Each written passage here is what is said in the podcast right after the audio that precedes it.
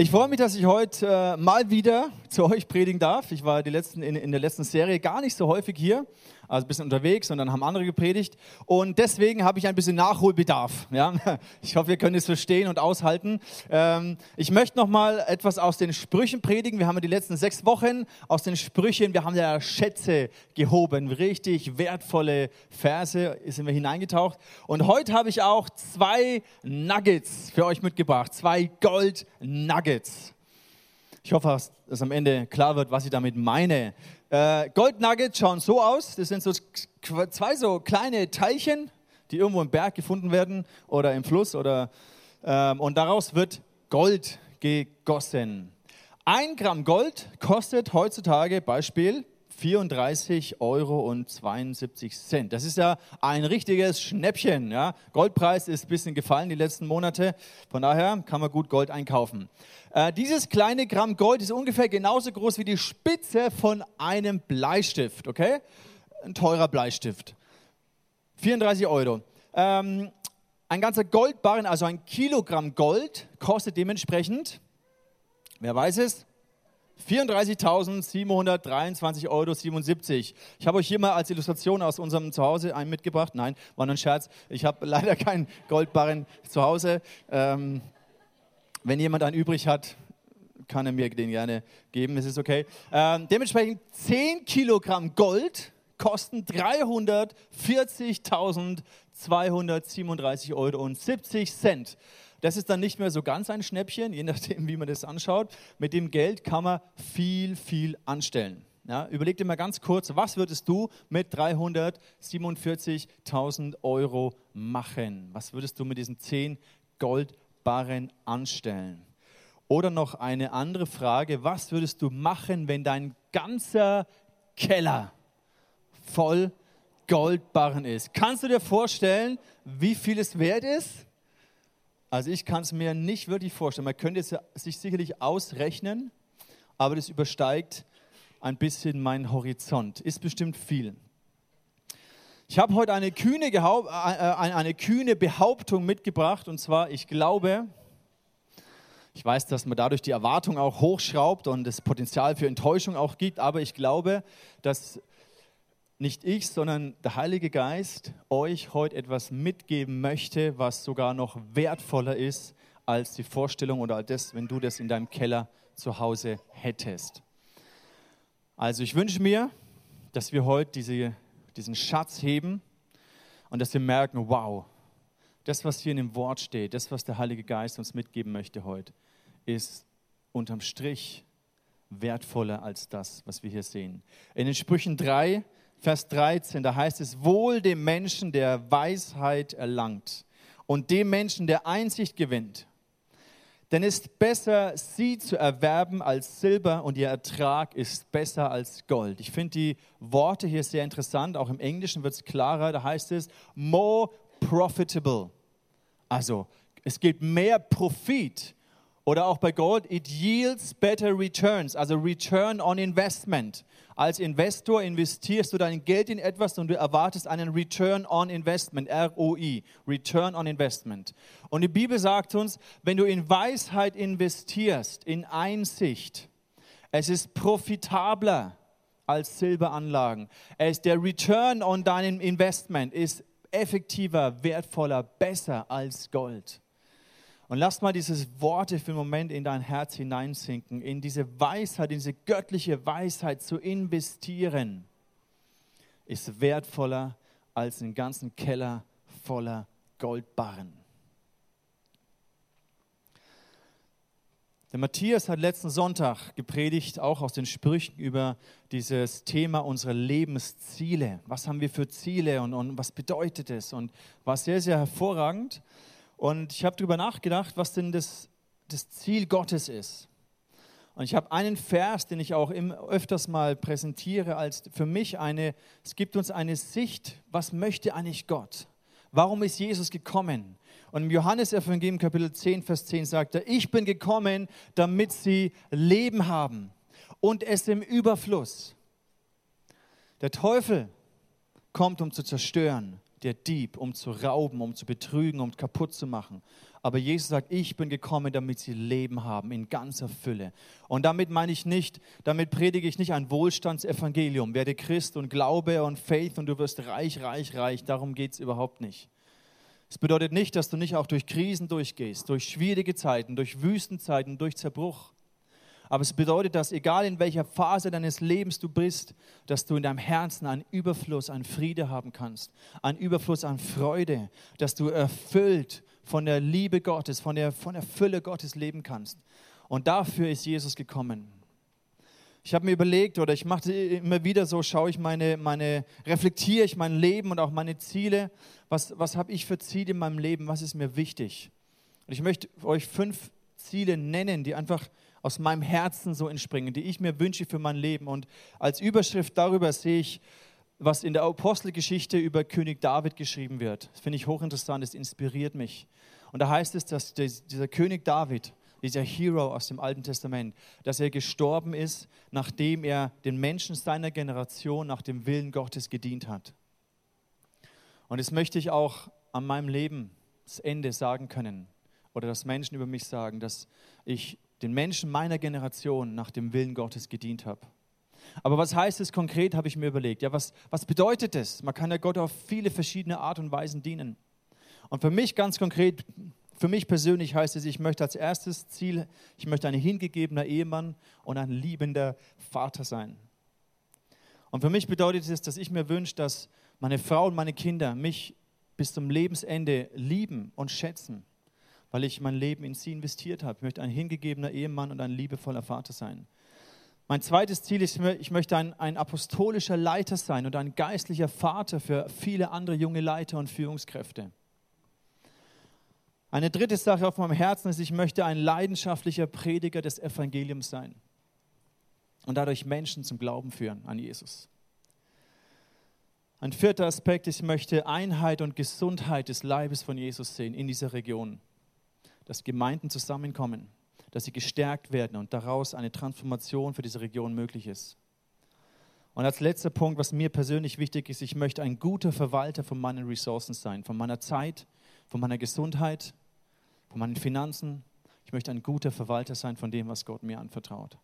Das sind einfach so fünf persönliche Ziele und diese Ziele verändern sich auch immer wieder so ein bisschen. Zuerst hatte ich das Ziel, ich möchte eine Familie gründen, ich möchte die Frau meines Lebens finden, ich möchte mein, mein Studium abschließen. Also so immer so Zwischenziele.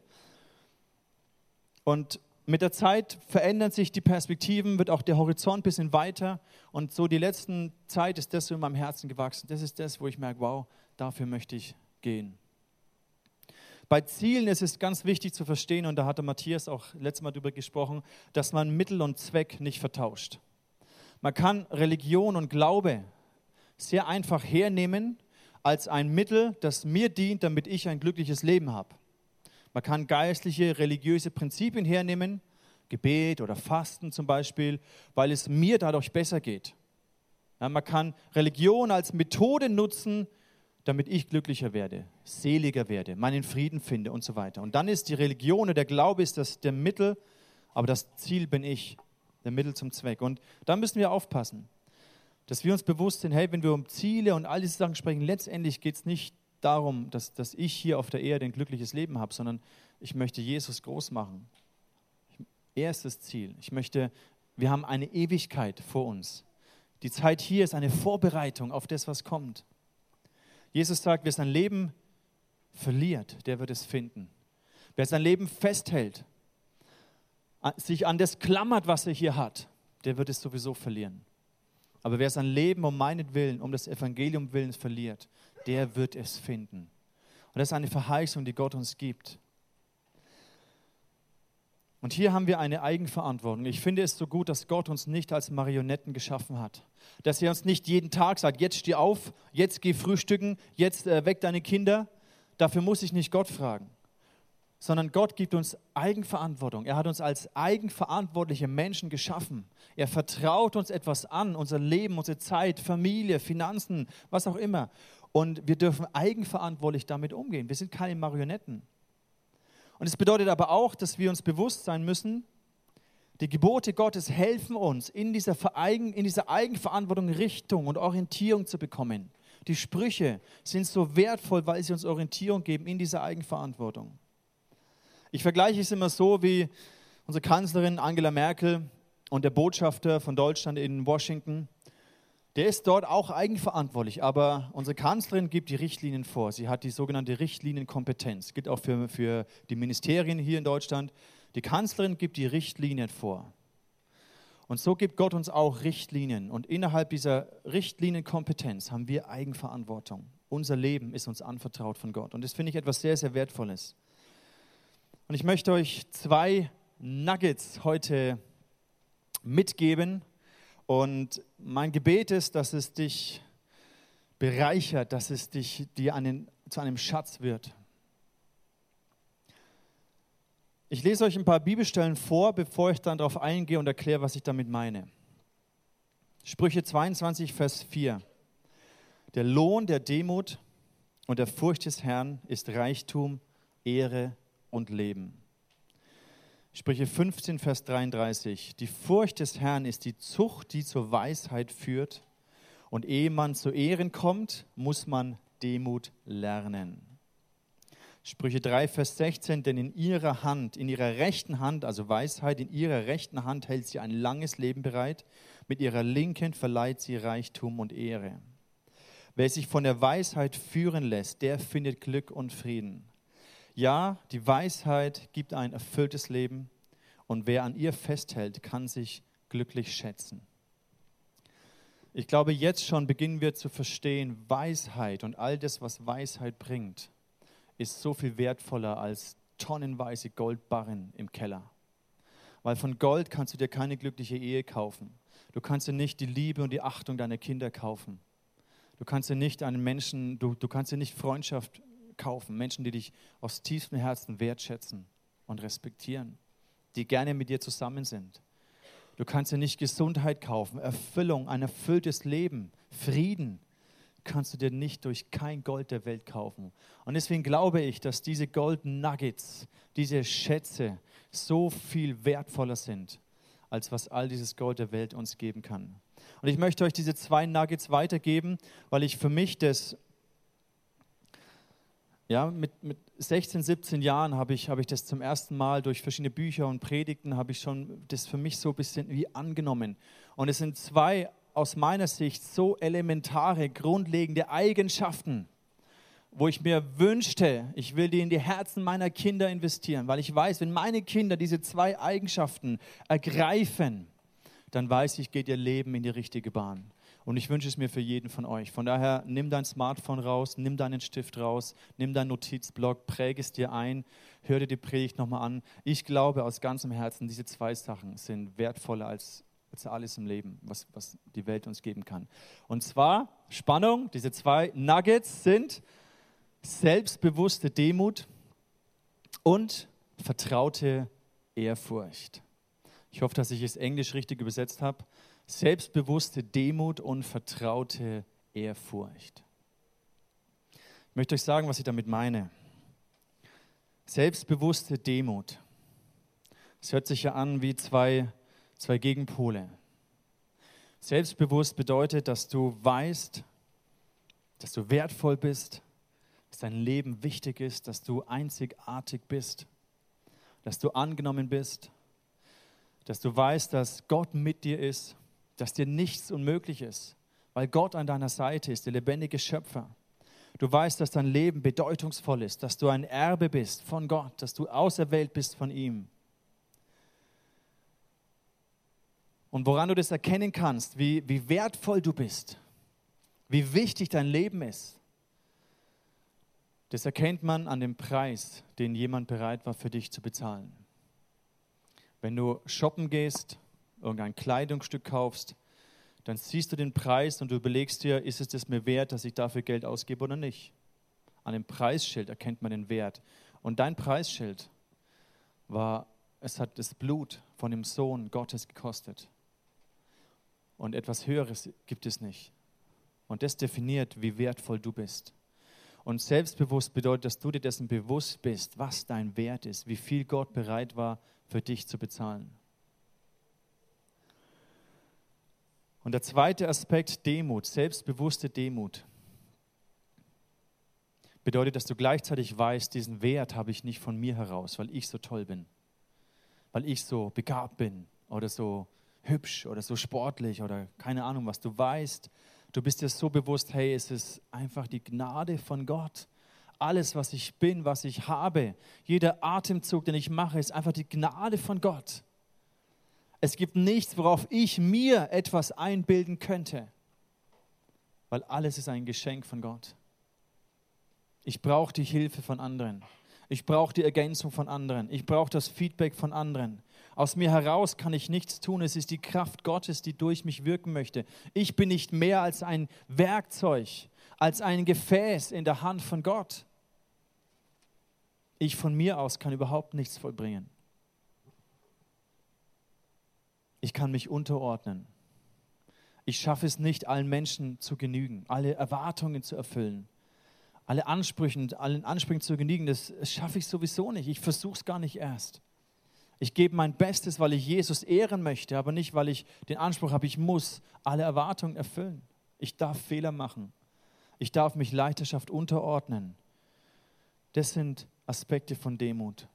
Und ich glaube, dieser Vers aus den Sprüchen 30, Vers 34, der, der zeigt uns, wie, wie, Gott mit Demut, wie, wie Gott Demut sieht. Das heißt hier im Vers 34, er treibt seinen Spott mit allen, die ihn verspotten. Das finde ich so, so, so gut. Aber er wendet denen seine Liebe zu, die wissen, dass sie ihn brauchen. Luther übersetzt es mit, den Demütigen wird er Gnade geben. Er wendet seine Liebe denen zu, die wissen, dass sie ihn brauchen. Bei aller Selbstbewusstheit weißt du gleichzeitig, ich brauche Gott, ich brauche Jesus. Ich bin verloren ohne ihn. Und diese Kombination selbstbewusste Demut, die ist, finde ich, wichtig, mehr als nur wichtig. Im Neuen Testament wird auch diese Aussage, Gott widersteht den Hochmütigen, immer zweimal wiederholt. In den, in dem, Im Petrusbrief, Petrus wiederholt es im Kontext von, auch von Leiterschaft und Ältesten. Da heißt es hier im Vers 4, 5 auch der Umgang miteinander. Ebenso ihr, ihr Jüngeren ordnet euch den Ältesten unter. Alle aber umkleidet euch mit Demut im Umgang miteinander. Denn Gott widersteht dem Hochmütigen, aber dem Demütigen gibt er Gnade. Sehr häufig ist unser Umgang davon geprägt, wie wichtig wir uns finden und unsere Interessen durchzusetzen. Die ganze Welt, die ganze Politik, alles geht darum, seine Interessen durchzusetzen oder die Interessen von den Leuten, die man vertritt, durchzusetzen.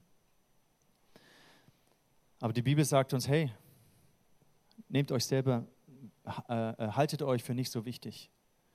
Umkleidet euch mit Demut. Einer achte den anderen höher als sich selbst. Gott widersteht dem Hochmütigen, aber dem Demütigen gibt er Gnade. Wenn Gott Hochmut widersteht, wenn wir Hochmut in unserem Herzen haben und Gott uns widersteht, dagegen kommen wir sowieso nicht an, egal wie wir es versuchen. Es gibt auch diesen Aspekt von Übermut. Wenn du zu viel, wenn du Selbstbewusstsein hast und Selbstvertrauen hast, aber ohne die Demut, dann wirst du übermütig. Dann bildest du dir was auf deine Fähigkeiten, auf deine Stärke ein und denkst dir, hey, ich kann es schaffen. Daraus kommt Übermut. Aber die Bibel lehrt uns zu sagen, Gott, ich bin ein wertvolles Kind von dir. Ich bin wertvoll, teuer erkauft. Unendlich hoch war der Preis, der für mich bezahlt wurde. Und gleichzeitig bin ich nichts ohne dich. Bin ich nur ein Gefäß in deiner Hand, ein Werkzeug in deiner Hand. Ich brauche dich. Gott gibt seine Liebe denen, die wissen, dass sie ihn brauchen. Und wenn ich dir etwas als mein Sohn oder meine Tochter mitgeben würde, dann ist es der erste Aspekt, selbstbewusste Demut. Nimm das mit in dein Herz. Es wird dir mehr Return bringen, als wenn ich dich mit Gold überschütten würde.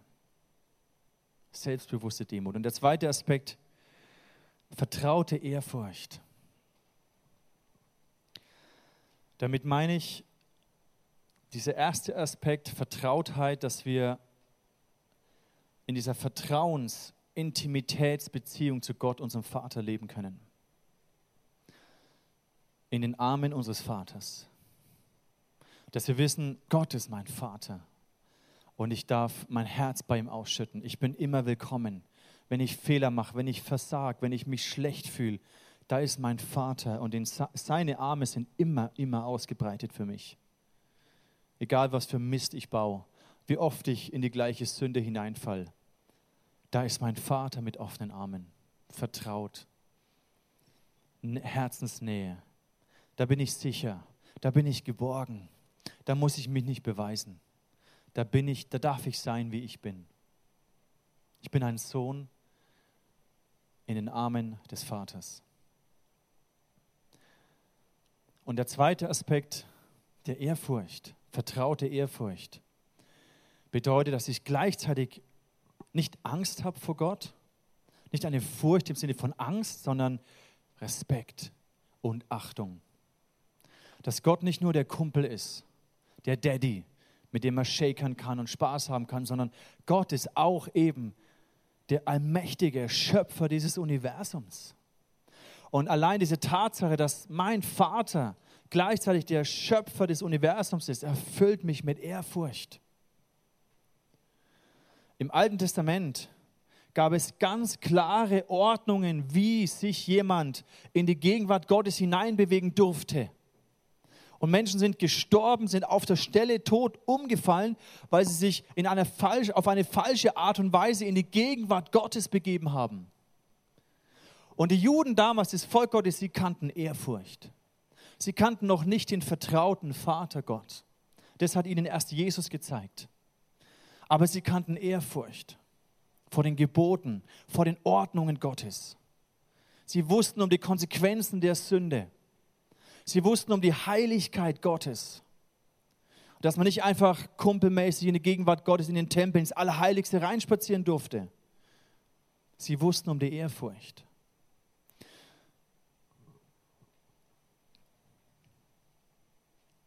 Im Epheser heißt es, schreibt Paulus, Kapitel 3, Vers 14, und es verbindet für mich vertraute Ehrfurcht.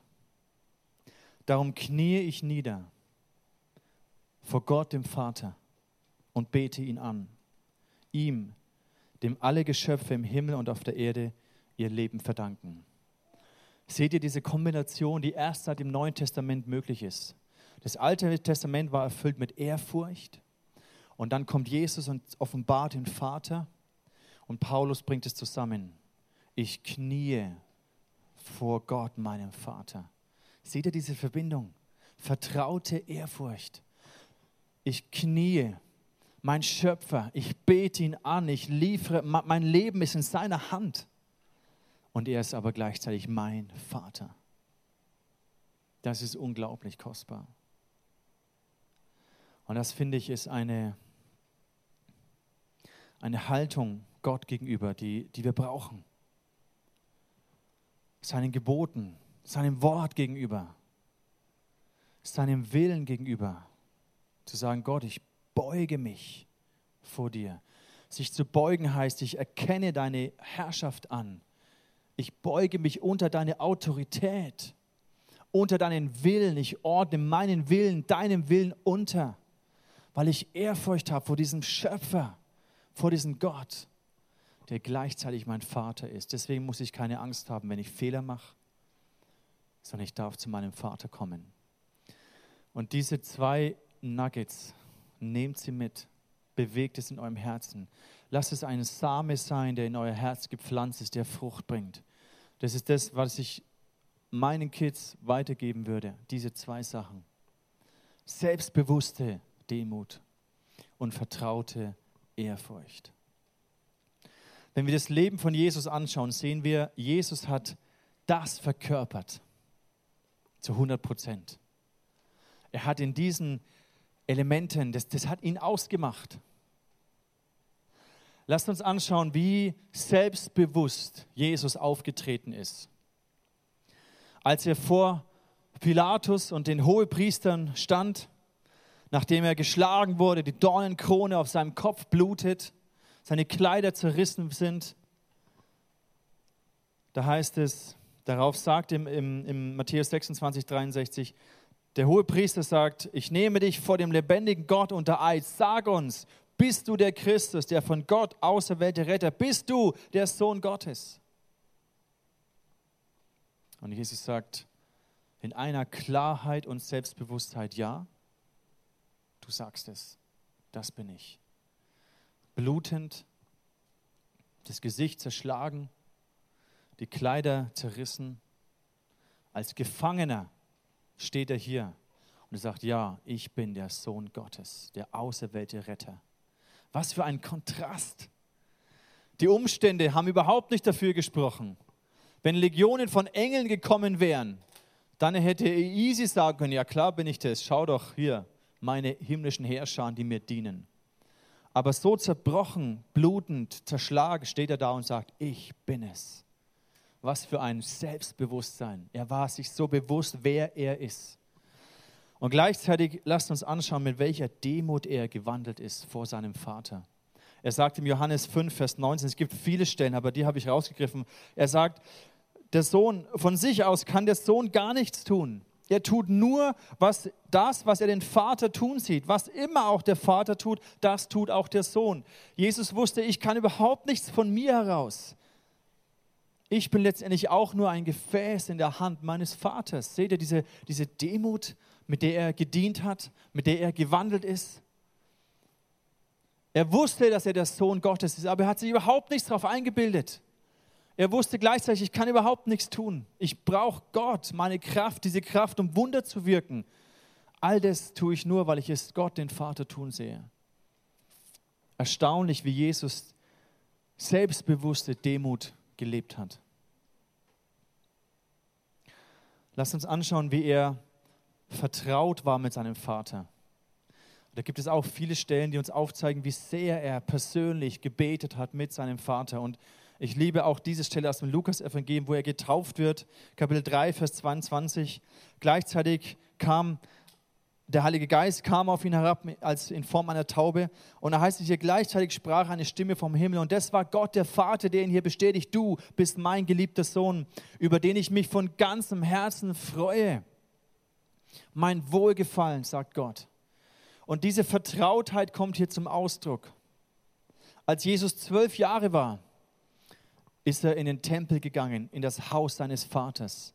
Jesus hat immer wieder diese persönlichen Qualitätszeiten mit Gott alleine gehabt, um zu beten mit seinem Vater. Wir sehen diese Vertrautheit. Und gleichzeitig sehen wir auch die Ehrfurcht, die er vor seinem Vater hat. Eine Bibelstelle zeigt es ganz deutlich, als er im Garten Gethsemane gerungen hat mit Gott. Er hat gesehen, was vor ihm liegt. Und er sagt hier dieses ganz wichtige Gebet. Er sprach hier im Lukas 22, Vers 42, Vater, willst du, so nimm diesen Kelch von mir. Doch nicht mein, sondern dein Wille geschehe. Er beugt sich unter den Willen seines Vaters. Er ordnet sich dem Willen seines Vaters unter. Er liefert sich in die Hände seines Vaters aus. Er hat Ehrfurcht vor seinem Gott, obwohl es ja, es ist für uns nicht zu verstehen, die Dreieinigkeit Gottes, aber wir sehen die Beziehung, die Jesus zu seinem Vater hatte. Und was auch genial ist im Korintherbrief, Paulus hat es auch erkannt, welche Beziehung Jesus und Christus zu Gott hatte. Im äh, 1. Korinther 15, Vers 28, da heißt es, wenn aber Christus zuletzt alles unterworfen ist, dann wird er als der Sohn Gottes sich seinem Vater unterordnen, der ihm diesen Sieg geschenkt hat. So wird Gott der Herr sein über alle und in allem.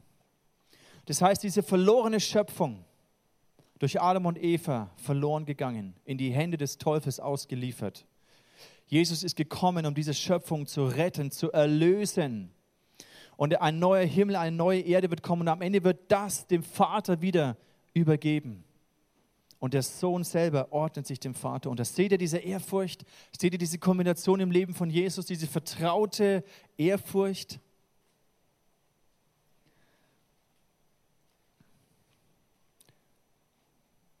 Was machst du jetzt damit? Mit diesen Gold Nuggets.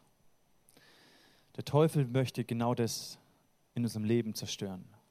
Er möchte genau das rauben. Aber ich glaube, das Wort Gottes gibt uns Weisheit, gibt uns hier einen Schatz, der, wenn ihr den ergreift in euren Herzen, wenn es Frucht bringt, diese Weisheit, diese Schätze, es wird euer Leben in die richtige Bahn lenken. Selbstbe selbstbewusste Demut und vertraute Ehrfurcht. Was ich dir noch weitergeben möchte, ist, entlarve die Lügen des Feindes. Sei auf der Hut vor dem, was der Feind versucht dir zu rauben. Und hierzu gibt es zwei Arten, wie der Teufel uns immer wieder versucht anzugreifen. Die erste Lüge, Strategie, Fall, der erste Fallstrick ist Minderwert und Stolz und oder Stolz. Das heißt, wenn wir denken, ich bin so schlecht oder ich bin so gut, ich bin so stark oder ich bin so schwach. Und der zweite Aspekt ist Verdammnis und oder Rebellion. Ich genüge nicht. Oder ich weiß es besser. Ich weiß besser, was gut für mich ist. Ich weiß besser, was richtig ist. Ich brauche die Gebote Gottes nicht. Die sind veraltet, sind nicht mehr modern. Die kann man heutzutage gar nicht übertragen. Ich weiß es besser. Das ist eine Wurzel von Rebellion. Der Teufel versucht uns auf die eine oder andere Art immer wieder in diese gleichen Muster zurückzureißen, um uns das zu rauben, um uns diese selbstbewusste Demut zu rauben oder auch diese vertraute Ehrfurcht zu rauben. Seht ihr diese Gegenpole? Durch Minderwert versucht er, dieses Selbstbewusstsein zu zerstören. Durch Stolz versucht er, Demut zu zerstören. Verdammnis versucht er zu bringen, um diese Vertrautheit mit Gott zu kaputt zu machen. Und Rebellion versucht er zu säen, um unsere Ehrfurcht vor Gott zu zerstören. Weil ich glaube, das sind Schlüssel für ein Leben, das Gott ehrt, das dich glücklich machen wird. Und wichtig ist zu verstehen, es geht nicht darum, dass dieser Glaube, diese Gold Nuggets, diese Weisheiten ein Mittel sind zum Zweck, damit es am Ende mir dient, sondern damit letztendlich mein Leben Jesus dient. Es geht nicht darum, eine Methode zu finden, wie ich reich werde, sondern um Weisheit, die Gott Ehre bringt. Und was wäre in deinem Leben, wenn du diesen Schatz entdeckst? In den Sprüchen heißt es noch, Sprüche 16, Vers 18, ihr habt es nicht auf der Folie, wer zugrunde gehen soll, der wird vorher stolz und Hochmut kommt vor dem Fall. Der Teufel weiß, wenn er Hochmut in unser Herz hineinbringt, wenn er Stolz in unser Herz hineinbringt, dann wird er uns zu Fall bringen. Wer zugrunde gehen soll, oder in der Hoffnung für alle, Stolz führt zum Sturz und Hochmut kommt vor dem Fall. Das sind Fallstricke, die der Teufel uns legen möchte, damit wir scheitern. Aber wenn ihr diese Weisheit Gottes nehmt, selbstbewusste Demut, und vertraute Ehrfurcht. Wenn das zu einem Maßstab wird, wenn das zu einem Schatz wird im Herzen, den ihr festhaltet und nicht mehr loslasst, wenn das zur Orientierung wird, das euer Handeln bestimmt, eure Denken, eure Entscheidungen bestimmt, es wird euch wertvoller werden als ein Keller voller Goldbarren.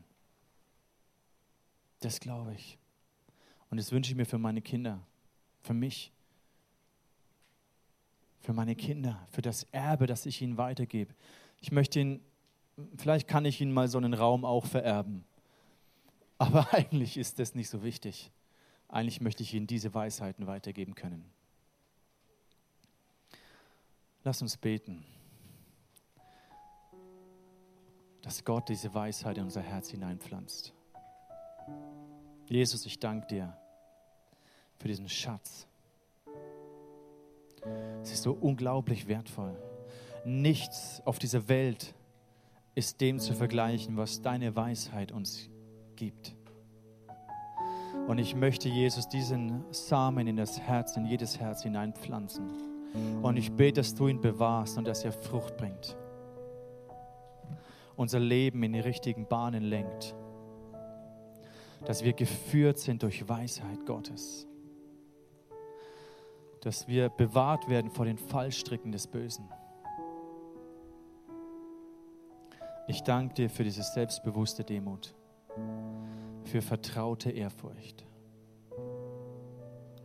Und ich möchte dich einfach ermutigen, bete jetzt selber. Bete. Gib Gott eine Antwort. Sag ihm, Gott, ich will das. Vergib mir, wo ich eigene Wege aus Rebellion gegangen bin oder aus Verdammnis. Vergib mir, wo ich Stolz Raum gegeben habe oder wo Gedanken von Minderwert ich zugelassen habe. Vergib mir, Gott, nimm es von mir. Vergib mir, wo ich falschen Schätzen nachgejagt bin. Gold und Silber und Reichtum dieser Welt ist so vergänglich ist. Vergib mir. Gott, ich will diese Weisheit.